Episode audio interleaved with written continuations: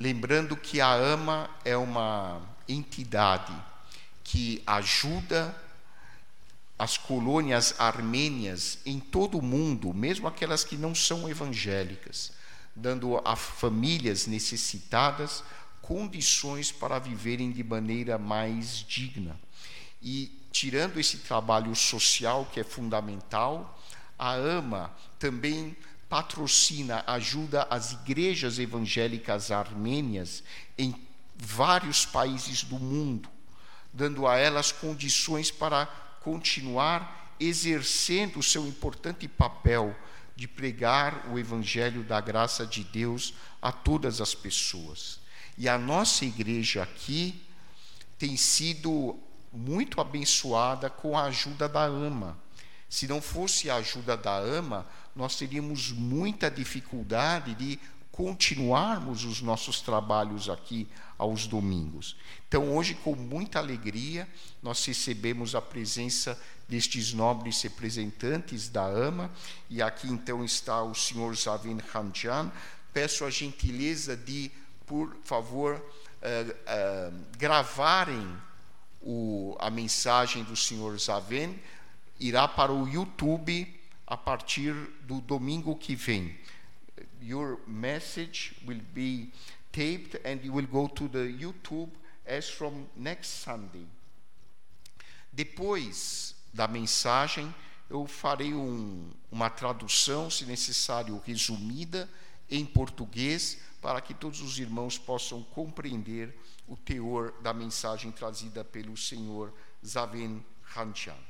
Bom dia. Good morning.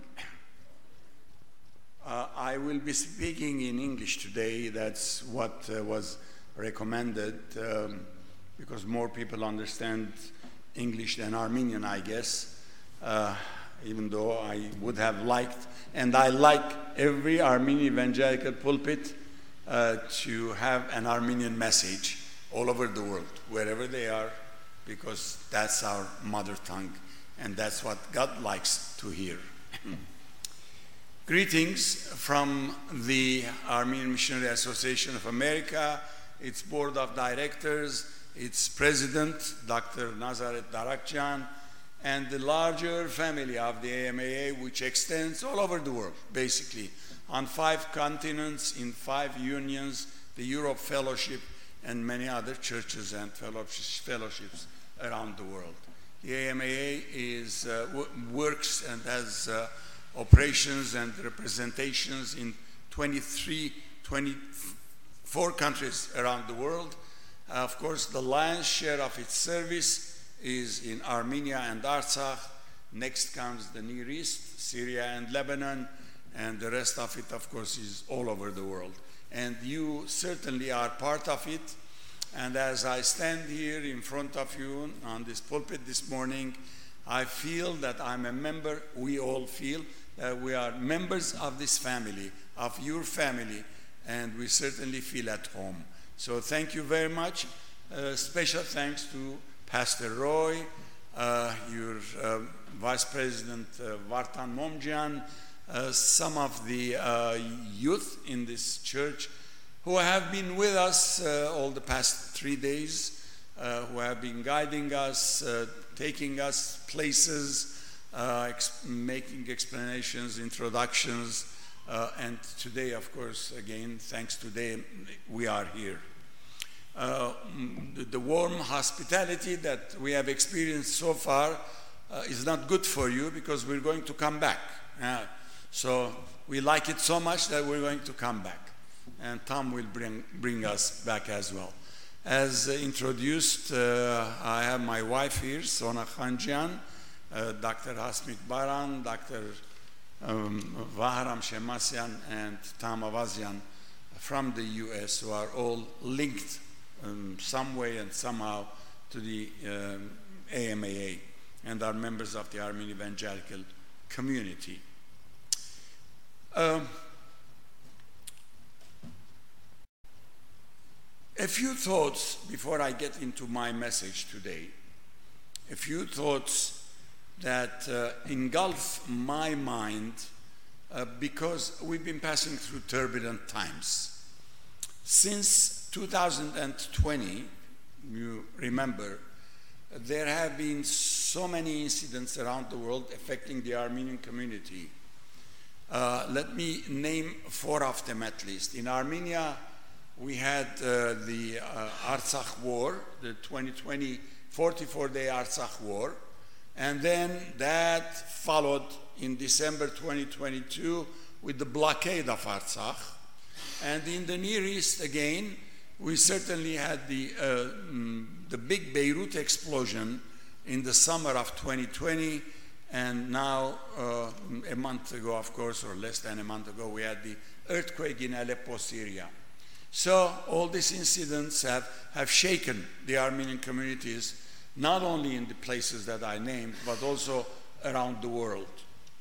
So that takes me uh, to, um, brings to mind to uh, a verse, of course, uh, in the Bible, uh, which I'd like to read, uh, and, and, that engulfs my mind, which is very pertinent to the description that I just gave about the, these communities around the world.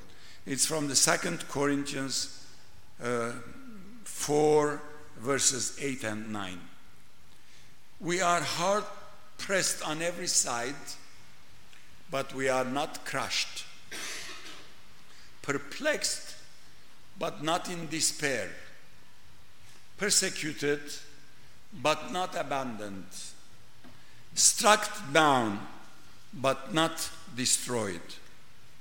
This is the situation that fits us as Christians, as Christians, as Armenians, especially uh, as Christians. It reminds me of uh, a businessman, an Armenian American businessman. You might have heard of him because I think he had uh, a lot of influence in Latin America as well, in South America. His name was Demos, Demos Shakarian. Uh, he was the founder of the Full Gospel Businessmen's Fellowship International. He wrote a book, and the book was called The Happiest People on Earth. And you would think, first time you look at this book, on the cover of the book, and you see the name Shakarian, uh, you immediately think that he's talking about the Armenian nation, Armenians. But, but no, once you get into the core of it, you'll find out that he's talking about Christianity. He's talking about Christians. He's talking about people who follow our Lord Jesus Christ. That's where the happiness is. Of course, Armenians certainly are Christians, uh, and this can apply to Armenians as well. But with all the disasters that we've felt, it's very difficult to say that we've been happy all, all, our, in our, all our history. That's a very difficult proposition to make. But if we are Christians, we know how to overcome all these difficulties. We know how to cope with all these difficulties. Uh, Christianity brings happiness in the worst conditions that man can be. I'm reminded of, of my paternal grandmother's father, Baghdasarian. He was a preacher in a village called Zak in, in, around Arapkir in, in, uh, in Turkey, in historic Armenia. And during the genocide, he was picked up from his home and murdered in, in front of his house. And when he was murdered, he uttered these words. These words are not only uttered by him, but uttered by many as well, and we've heard all that.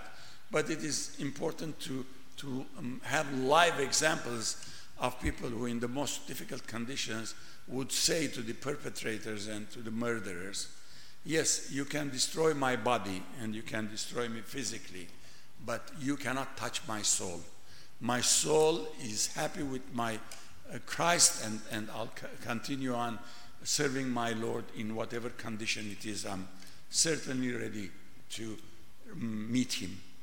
So that condition gives, in, in the most worst condition that a man you, you can imagine that would be, who would appeal for his life and so on, he proclaims his happiness being a Christian and believing in Jesus Christ and, and God in front of these perpetrators. My two grandfathers followed him uh, in 1915. uh, when they were pulled out of their homes next to each other in, in Aghen, another village again in, in uh, Arabkir, close to Arabkir, and who were murdered as well, who were taken to the ravine, thrown into the ravine after being shot, both of them closely living um, in, in, in the same neighborhood in this village.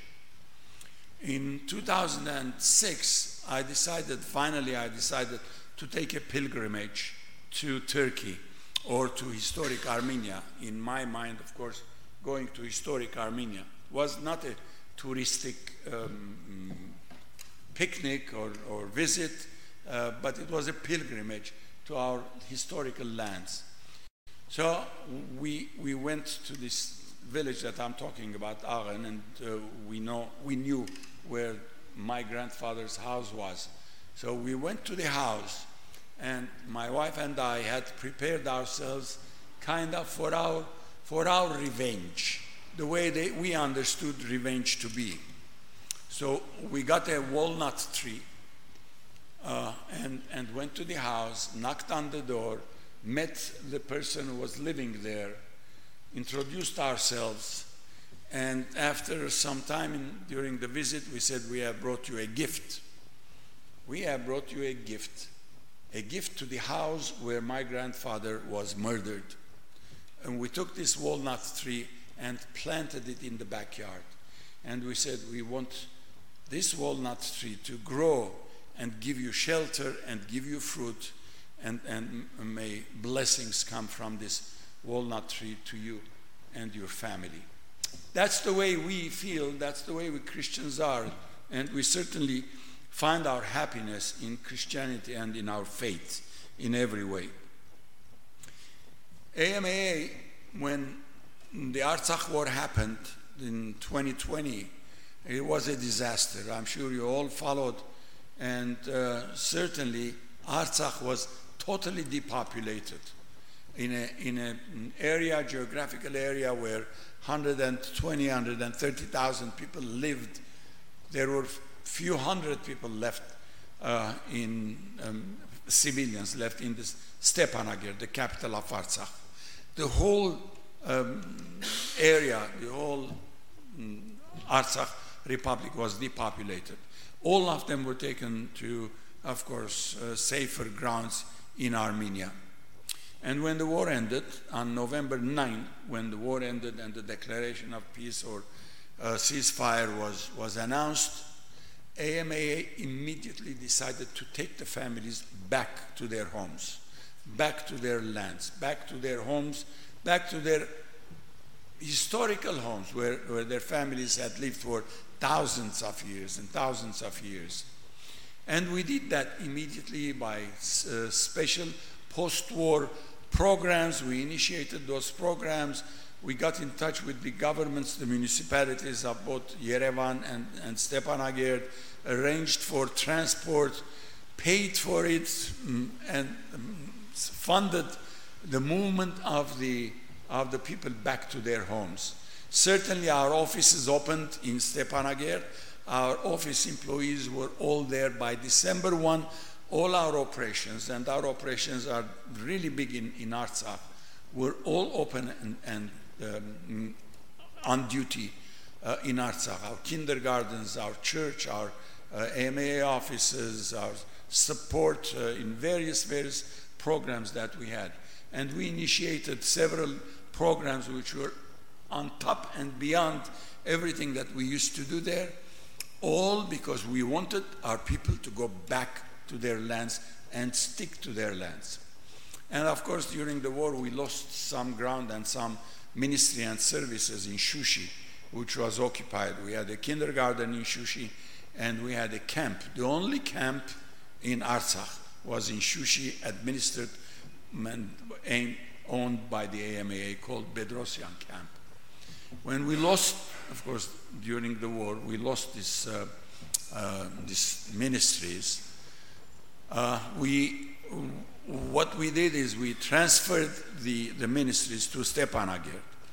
And um, I'd like to share with you a, a word that one of the uh, benefactors uh, said um, when asked as to, okay, mm, mm, I kind of called him to give him the bad news uh, and said that, uh, you know, unfortunately, because of the war and the occupation now, uh, the services in this kindergarten are going to stop.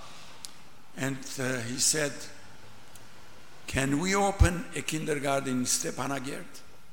He was not in any way turned off mm, because of the loss. He only wanted to do it again. He only wanted to, to continue on and take carry on that goodness to Stepanakert so that the children who were in Shushi can be taken care of in that area as well. Our programs included Empower an Artsakh family. We funded businesses, small businesses to the families so that they can start their own businesses and carry on self-sufficiency of their families. Uh, we, we certainly got into education as we always are in education distributed tablets, electronic tablets, uh, and um, distributed them to students all over Artsakh with connections to internet so that they continue on learning and, and do not shy off going to their villages or to their uh, towns um, outside the capital, Stepanakert. Uh, food, certainly food provision, new clothing, child sponsorship, and most of all, we distributed Bibles, children's Bibles, to all the children of Artsakh. And, and around a thousand copies of those uh, Bibles were distributed to the children there. Our intention was to, to bring that happiness, that Christian happiness uh, that, that we have in Christ to these children as well, so that they can start again praying, singing, dancing, and creating once more. And we, we now see that. that. That is the atmosphere. I would say that was the atmosphere before the blockade. And we're still trying to do it even after the blockade. Now, the blockade came on December 12, 2022, and we thought that again life has already stopped. The clock has stopped in Artsakh again. But all our kindergartens were open. All our kindergartens were operating. Only the shut off of, of natural gas um, was the cause for two days closing because it was winter and, and so cold in Artsakh that they had to close the kindergartens. Otherwise, the kindergartens are operating, the children are there, they are supervised, they are educated, they are taught, they are um, cared for. So their, their life continues, and we want them to continue on being happy there. Now, because of the blockade, many people have asked, and you would ask, okay, what are we doing with, with provisions um, as well? Uh, twice uh, through the International Red Cross, we were able to transport powder milk. Powder milk is one of our programs, and, and many mothers, both in Armenia and Artsakh, use powder milk because they cannot uh, breastfeed their, their infants and their babies and their children. So the Red Cross carried um, huge quantities of powder milk to Artsakh during the blockade. And this happened twice. And again, a week ago, we transported four tons of, of food and provisions and various um, supplies and, and, material through the Russian peacekeepers again to Artsakh. So not only our attention is, of course, our focus and attention is on Artsakh, but we are doing something about it. And, and we, we stop at, in Goris, which is the, um, the Armenian side of the uh, Goris Stepanakert road leading to Artsakh, which is blocked. We, we have stationed there uh, looking for every and any opportunity so that we can get something, some goodness to Artsakh there. Now, this is in a way repeated in, in Lebanon as well. Of course, you know, you know what the uh, Beirut explosion did, how much damage it brought to Armenian evangelical institutions, educational, spiritual churches, schools, and so on. We renovated all those at the time completely, 100%, uh, not, only not only repaired all the damages, but also renovated these institutions. And lately, because of the trouble that they have both in Syria and Lebanon for many, many, many reasons actually, of not having power and electricity. Uh, we funded in Syria and Lebanon the installation of solar systems, of solar systems, uh, on, again, on church roofs uh, and school roofs. So all our institutions uh, have already uh, been installed or are in the uh, process of uh, having solar power panels installed on the roof so that they can have electricity. And now, of course, with technology advancing, there are huge batteries with a 10 year life that they can store the God given energy and utilize it without depending on, on government uh, in these areas. Uh, and then finally, the earthquake came in Aleppo, and uh, of course, they haven't yet totally gone out of the damage of the war, uh, and, and, the earthquake, of course, um, was a disaster. Um, um, we were ready immediately um, to fund needs uh, to the Syrian uh, Armenian evangelical community, who serve many in the general community as well. Uh, there are always difficulties. There are always more and more new uh, difficulties popping up mm, uh, in front of us. And one of them is that the Lebanese banks through which we transact and, and fund Syria are on strike. They have closed. They're stopping operations for various reasons. And so if the banks are closed, we cannot fund but we'll find ways. We will find alternate ways and continue on serving our communities worldwide. Uh, so mm, that's, that's the overall situation that I wanted to update you with us, uh, with, with, the uh, Armenian communities, especially in these two major areas, as uh, Armenia, uh, Artsakh, Syria, and Lebanon.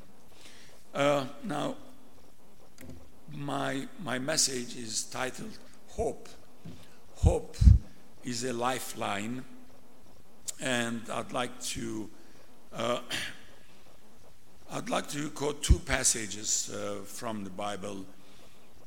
Um, number one is uh, Psalm 9, chapter 9, verse 18. But God will never forget the needy. The hope of the afflicted will never perish. And then Jeremiah chapter 29, verse 11. For I know the plans I have for you, declares the Lord plans to prosper you and not to harm you, plans to give you hope and a future. Over the years, depending on the level of individual interests, you have followed a little or more news of the missionary organization on AMA's Facebook pages AMA e-blasts or the AMA news and press releases. You have followed the AMA a little or a lot from pulpits around the world, Armenian evangelical pulpits, and churches across the continent.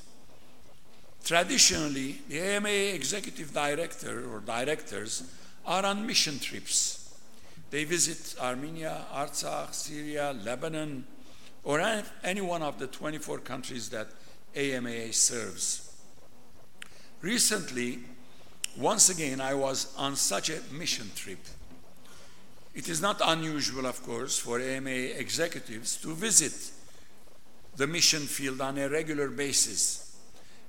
What is unusual, though, are the circumstances on the ground in these geographical areas, especially those that constitute the lion's share in AMA's mission and ministry.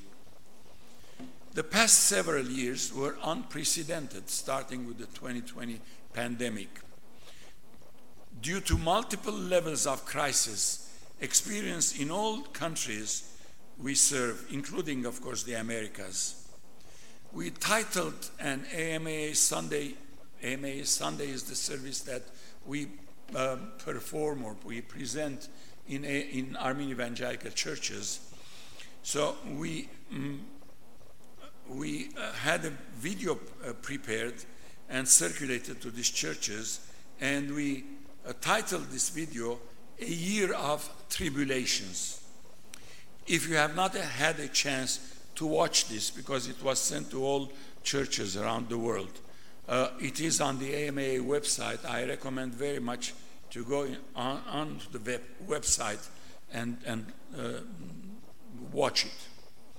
Upon my return from a recent emotionally packed trip, I was asked to summarize what I took with me and what I brought back. It did not take me long to pack the answers into two simple and loaded words. I carried hope and I brought back inspiration. In the next few minutes, I will talk about what I carried with me, which is always at the core of AMA's mission hope. We will leave the inspiration for now.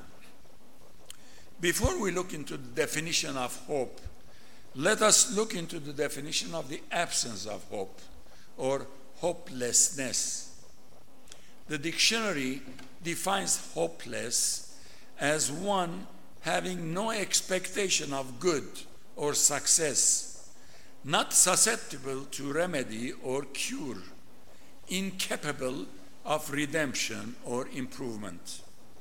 We often hear or say, it is a hopeless case or he is a hopeless man, or it is, an, it is a hopeless effort. Now, these are serious situations where despair takes root, vision blurs, and leads to misery, destruction, and eventual fall. Hope is the remedy, and injecting hope becomes a divine task that creates a lifeline. I'd like to list five favorable outcomes to which hope is a lifeline. First, hope is a lifeline to success. Success in life or in any endeavor that one attempts to achieve requires strong and confident expectation the prerequisite to a strong and confident expectation is hope. A hopeless person cannot embark on an attempt to try to be successful. Encouragement, advice, a role model, or a mere push or pull will inject hope in the person and encourage him or her to try again and again until success is achieved. That little something which makes all the difference in one's ambition to success is hope. Hope is a lifeline to success. Second, hope is a lifeline to happiness. In Jeremiah 29:11, which I read, God has a promise to the people who, who were carried into exile to Babylon from Jerusalem. God's declaration of having plans for the captives, plans of prosperity, plans not to be harmed, plans to give them a future, are all promises of things that will turn out to be good. Hope that things will turn out to be good is cause for happiness and joy. Hope reverts to a spirit in an in an affliction from despair to joy and happiness. And so hope is rewarded with joy. Hope is a lifeline to happiness. Three, hope is a lifeline to independence. Lack of hope or desperation is an addiction to dependency. If you are hopeless, you are dependent. Independence requires strength and self confidence, and hope induces these characteristics in an individual. The conviction of, I can do it, develops confidence in a person, which over time leads to independence. Hopelessness paralyzes the mind and the body, restraining mental or physical action or ability. Hope mobilizes the effort to achieve success, thus leading to independence. Hope is a lifeline to independence. Number four, hope is a lifeline to life. During the Syrian war in the 2010s, AMA introduced a program called Syria Lifeline. There was no coercion, but a free will to decide one's independent choice of either immobility under a daily shower of shells and rockets playing Russian roulette, or a choice to move to a peaceful and caring homeland, Armenia. Under the terms of the program, AMA moved around 200 families from their home fronts to the safety and security of a subsidized apartment in Yerevan. The program, which is still active and has extended to Lebanon, injected hope for a better and new life, a more bearable choice to those risking their lives in war in Syria at the time. Hope is a lifeline to life. Finally, hope is a lifeline to salvation. We read in the Bible how God's anger befell on man following, following Adam's sin. We also read in the Bible how Jesus shed his blood and save man from the eternal curse. Now, salvation is the grace of God enjoyed by believers who trust the Lord, believe in the resurrection, and have faith in salvation. We have hope in salvation through our faith in the promise of God. Our hope in the living God endures us through life's struggles and leads us to perseverance. Hope is a path to our faith. Hope is a lifeline to salvation. AMA has the Great Commission inscribed on its official letterhead where it says, Go into the world and preach the gospel to all creation. The gospel is the good news. The good news that God will never forget the needy. The hope of the afflicted will never perish. AMA carries hope wherever it goes, and hope lays the foundation of success, leads to happiness, independence, saves life, and anchors hope in salvation. My prayer is that maybe, may we all be filled with the wonders of hope. Thank you. A seguir eu lerei a mensagem trazida pelo senhor Zaven Khanjan, diretor executivo da AMA, Associação Missionária Armênia da América, em que ele compartilha o trabalho desta associação junto a comunidades armênias e muitas vezes não armênias espalhadas pelo mundo.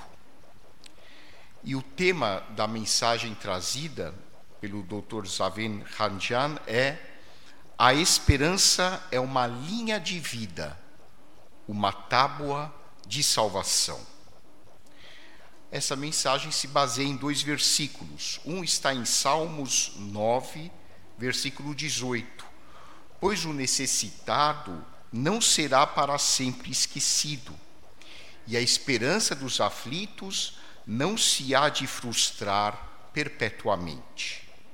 E Jeremias 29, versículo 11: Eu é que sei que pensamentos tenho a vosso respeito, diz o Senhor, pensamentos de paz e não de mal, para vos dar o fim que desejais. Ao longo dos anos, dependendo do nível do seu interesse, você acompanhou um pouco mais ou menos as notícias da sua organização missionária, a AMA, na página do Facebook da AMA, ou por disparos de e-mails da AMA, notícias da AMA ou comunicados à imprensa. Você seguiu a AMA, um pouco ou muito, deste púlpito ou de outros nas igrejas evangélicas armênias em todo o continente. Tradicionalmente, os diretores executivos da AMA estão em viagens de missão. Eles visitam a Armênia, Artsar, Líbano, Síria ou qualquer um dos 24 países atendidos pela AMA. Recentemente, mais uma vez, eu, referindo-se a Zaven Khanjan, estava em uma viagem missionária. Não é incomum que os executivos da AMA visitem o campo missionário regularmente. O que é incomum são as circunstâncias no terreno em todas estas áreas geográficas, especialmente aquelas que constituem a maior parte da missão e ministério da AMA. Os últimos anos foram sem precedentes devido a múltiplas camadas de crises vivenciadas em todos esses países que servimos, incluindo as Américas. Intitulamos uma mensagem de vídeo de domingo da AMA, preparada e distribuída para as igrejas da EUNA no ano da pandemia. Um ano de tribulações. Se você ainda não teve a chance de assistir a este vídeo muito informativo, você o encontrará no site da AMA. Ao retornar de uma viagem emocionalmente carregada, pediram-me para resumir o que levei comigo e o que trouxe de volta. Não demorei muito para reunir as respostas em duas palavras simples, mas louváveis. Levei a esperança e trouxe de volta a inspiração. Nos próximos minutos, falarei daquilo que levei comigo, que está sempre no centro da missão da AMA: esperança. Vamos deixar de lado a inspiração por enquanto. Antes de olharmos para a definição de esperança, vejamos a definição de ausência de esperança ou desesperança. O dicionário define desesperançado como alguém que não tem expectativa do bem ou sucesso, não suscetível de remédio ou cura, incapaz de redenção ou melhoria. Muitas vezes ouvimos é um caso sem esperança. Ou ele é um homem sem esperança. Ou é um esforço inútil. Agora, essas são situações graves em que o desespero se enraiza a visão obscurece e leva à miséria, à destruição e à eventual queda. A esperança é o remédio e injetar esperança torna-se uma tarefa divina que cria uma linha de vida, uma tábua de salvação. Gostaria de listar cinco resultados favoráveis para os quais a esperança é uma tábua de salvação, uma linha de vida. Em primeiro lugar, a esperança é uma linha de vida para o sucesso. O sucesso na vida ou em qualquer empreendimento que se tente alcançar requer uma expectativa forte e confiante. O pré-requisito para uma expectativa forte e confiante é a esperança. Uma pessoa sem esperança não pode avançar ou tentar ser bem-sucedida. Incentivo, conselho, um modelo ou um mero empurrão ou puxão injetarão esperança em uma pessoa e a encorajarão a tentar de novo e de novo, até que o sucesso seja alcançado. A esperança, portanto, é uma linha de vida para o sucesso. Em segundo lugar, a esperança é uma linha de vida para a felicidade. Em Jeremias 29, versículo 11, Deus tem uma promessa para o povo que foi levado de Jerusalém para o exílio na Babilônia. A declaração de Deus de ter planos para os cativos, planos de prosperidade, planos de não lhes causar o mal, planos para dar-lhes um futuro. São promessas de que as coisas vão correr bem. A esperança de que as coisas vão dar certo é motivo de felicidade e alegria. A esperança reverte um espírito aflito do desespero para a felicidade, para a alegria. A esperança é recompensada com a alegria. Portanto, a esperança é uma linha de vida para a felicidade. Em terceiro lugar, a esperança é uma linha de vida para a independência. A falta de esperança, o desespero, é um vício de dependência.